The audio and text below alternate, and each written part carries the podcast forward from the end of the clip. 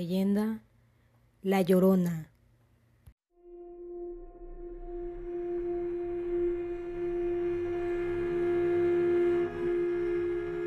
Los cuatro sacerdotes aguardaban expectantes.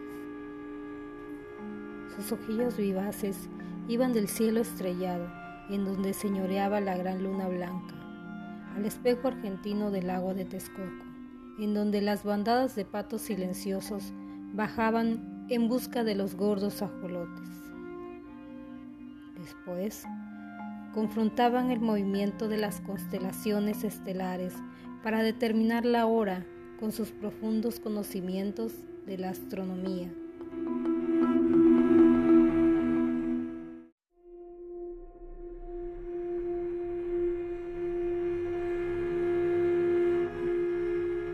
De pronto estalló el grito era un alarido lastimoso, hiriente y sobrecogedor, un sonido agudo como escapado de la garganta de una mujer en agonía. El grito se fue extendiendo sobre el lago, rebotando contra los montes y enroscándose en las alfardas y en los taludes de los templos.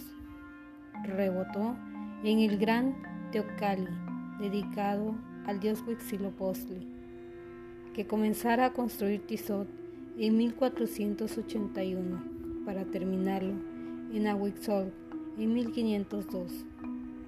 Si las crónicas antiguas han sido bien interpretadas y pareció quedar flotando en el maravilloso palacio del entonces emperador Moctezuma Xocoyotzin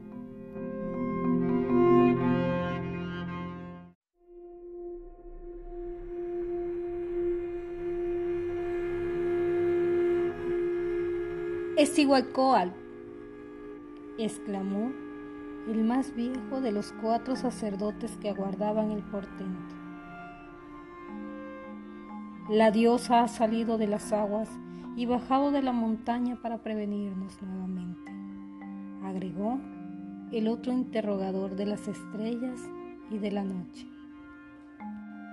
Subieron al lugar más alto del templo y pudieron ver hacia el oriente una figura blanca, con el pelo peinado de tal modo que parecía llevar en la frente dos pequeños cornezuelos, arrastrando, flotando, una cauda de tela tan vaporosa que jugueteaba con el fresco de la noche plenilunar.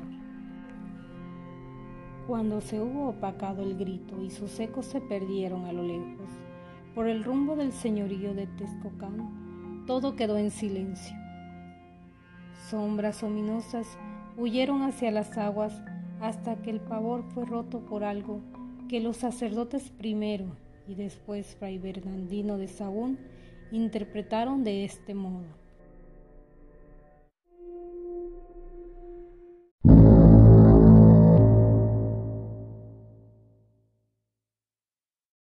Hijos míos, Amados hijos de la náhuatl, vuestra destrucción está próxima.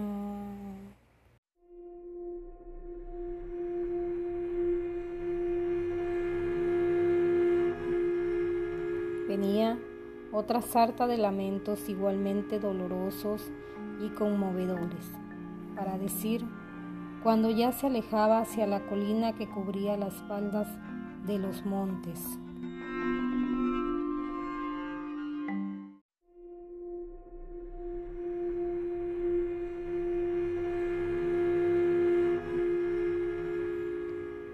Dónde iréis?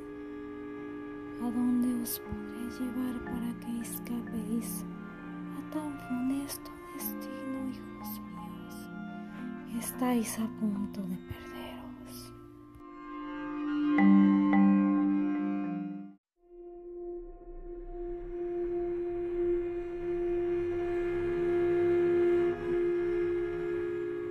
Al oír estas palabras, que más tarde comprobaron los augures, los cuatro sacerdotes estuvieron de acuerdo en que aquella fantasmal aparición que llenaba de terror a las gentes de la gran Tenochtitlán era la misma diosa Sigualcoatl, la deidad protectora de la raza.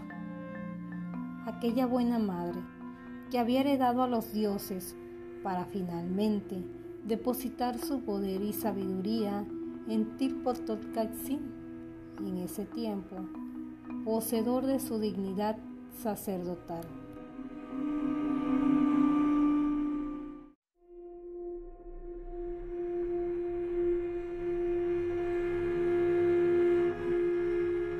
El emperador Moctezuma, Sokoyotzin, se atusó el bigote ralo que parecía escurrirle por la comisura de sus labios.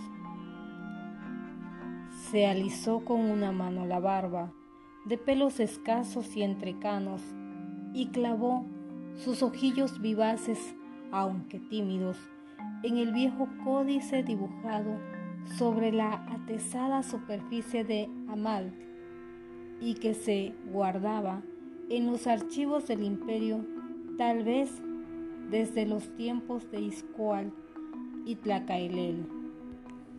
El emperador Moctezuma, como todos los que no están iniciados en el conocimiento de la iriática escritura, solo miraba con asombro los códices multicolores, hasta que los sacerdotes, después de hacer una reverencia, le interpretaron lo allí escrito. Señor, le dijeron.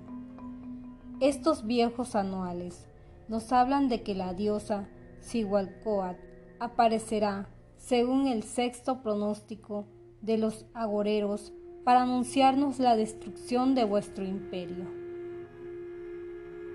Dicen aquí los sabios más sabios y más antiguos que nosotros, que hombres extraños vendrán por el oriente y sojuzgarán a tu pueblo y a ti mismo. Y tú y los tuyos serán de muchos lloros y grandes penas. Y que tu raza desaparecerá devorada, y nuestros dioses humillados por otros dioses más poderosos. Dioses más poderosos que nuestro Dios Huitzilopochtli y que el gran destructor Tlescatlipoca y que nuestros formidables dioses de la guerra y de la sangre? Preguntó Moctezuma, bajando la cabeza con temor y humildad.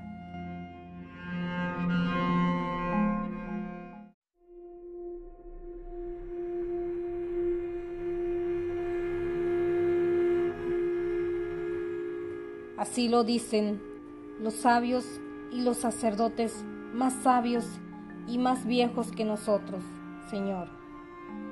Por eso, la diosa Sigualcoat vaga por el Anáhuac, lanzando lloros y arrastrando penas, gritando para que oigan quienes sepan oír las desdichas que han de llegar muy pronto a vuestro imperio.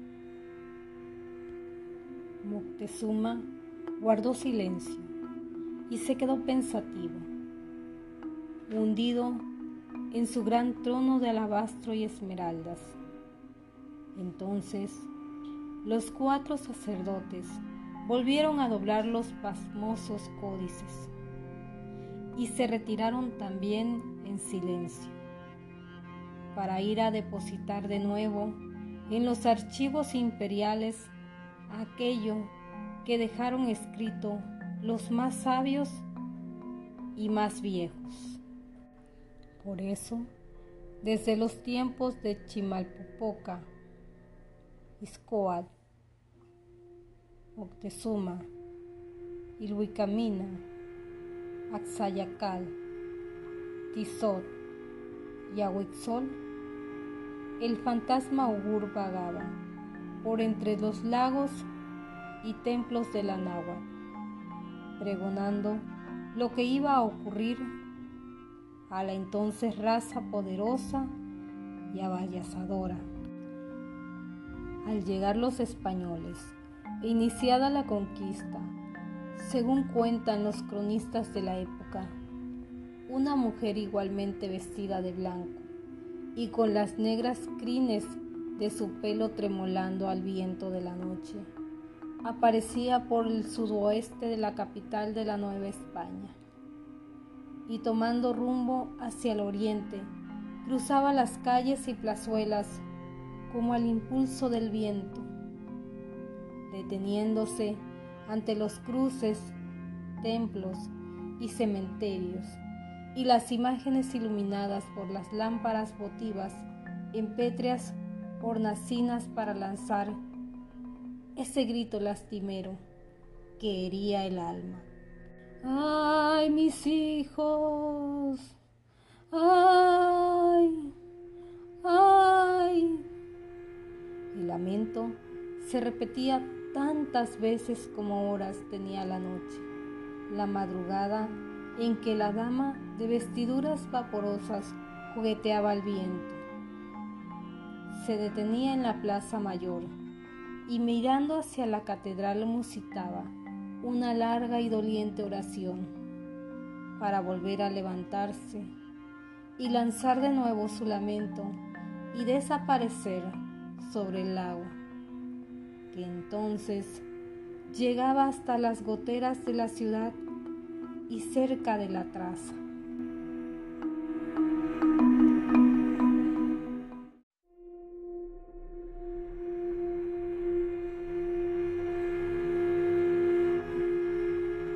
Jamás hubo valiente que osara interrogarla.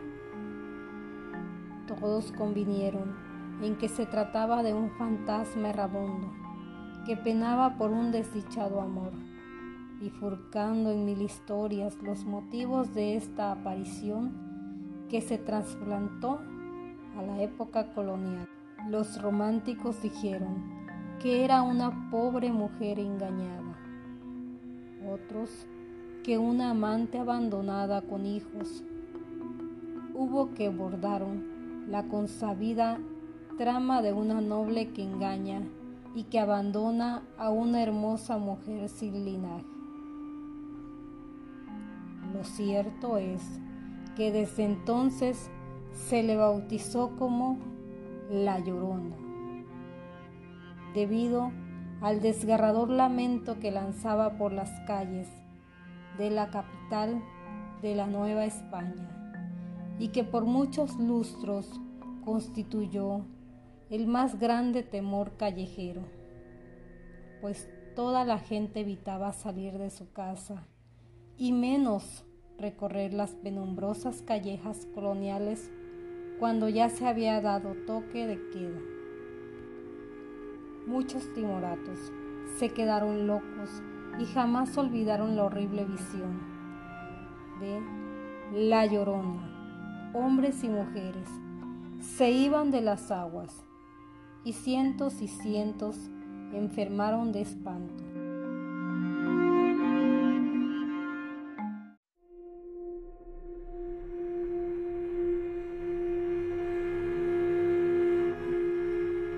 poco a poco y al paso de los años, la leyenda La Llorona, rebautizada con otros nombres, según la región en donde se aseguraba que era vista, fue tomando otras nacionalidades y su presencia se detectó en el sur de nuestra insólita América, en donde se aseguraba que todavía aparece fantasmal, enfundada en su traje vaporoso, lanzando al aire su terrorífico alarido, vadeando ríos, cruzando arroyos, subiendo colinas y vagando por cimas y montañas.